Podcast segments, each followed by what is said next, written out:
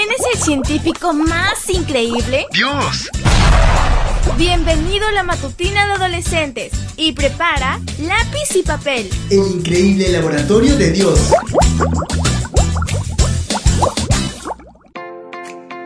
Muy buenos días y feliz día de preparación para todos. El título de la matutina de hoy es Como agua y aceite. Salmo 1.1 nos dice, Feliz el hombre que no sigue el consejo de los malvados, ni va por el camino de los pecadores, ni hace causa común con los que se burlan de Dios. Con colorante alimentario, aceite y un poco de agua, puedes crear algunos efectos sorprendentes. Llena la mitad de un vaso con agua y la otra mitad con aceite. Deja reposar la mezcla y a continuación añade lentamente unas gotas de colorante alimentario a base de agua. Para acelerar el proceso, puedes mover las gotas con una cuchara de modo que se hundan.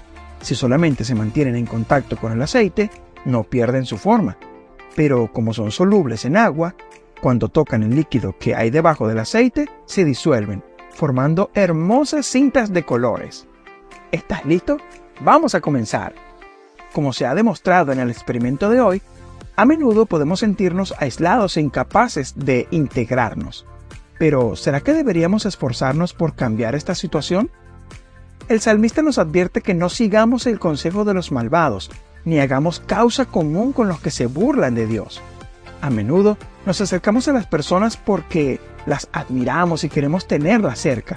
Sin embargo, a veces nos damos cuenta de que esas personas adoptan una actitud equivocada, participan en cosas que no deberían y a pesar de eso, seguimos relacionándonos con ellas y acabamos sintiendo como natural lo que antes era claramente malo para nosotros. Pero quizás pienses, ¿cómo voy a influir en las personas si no me mezclo con ellas?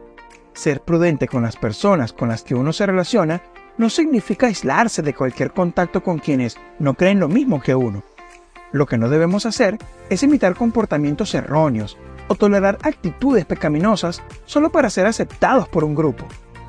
Por eso, pídele a Dios firmeza de principios para decidir no hacer lo que está mal, aunque todo el mundo lo haga. Mañana te espero para que sigamos conociendo el fascinante laboratorio de Dios. Fue divertido. Aprendimos sobre grandes personajes de la ciencia. Amistad, salud, creacionismo y mucho más. El increíble laboratorio de Dios. Esta fue una presentación de Canaan Seven Day Adventist Church y DR Ministries. Hasta la próxima.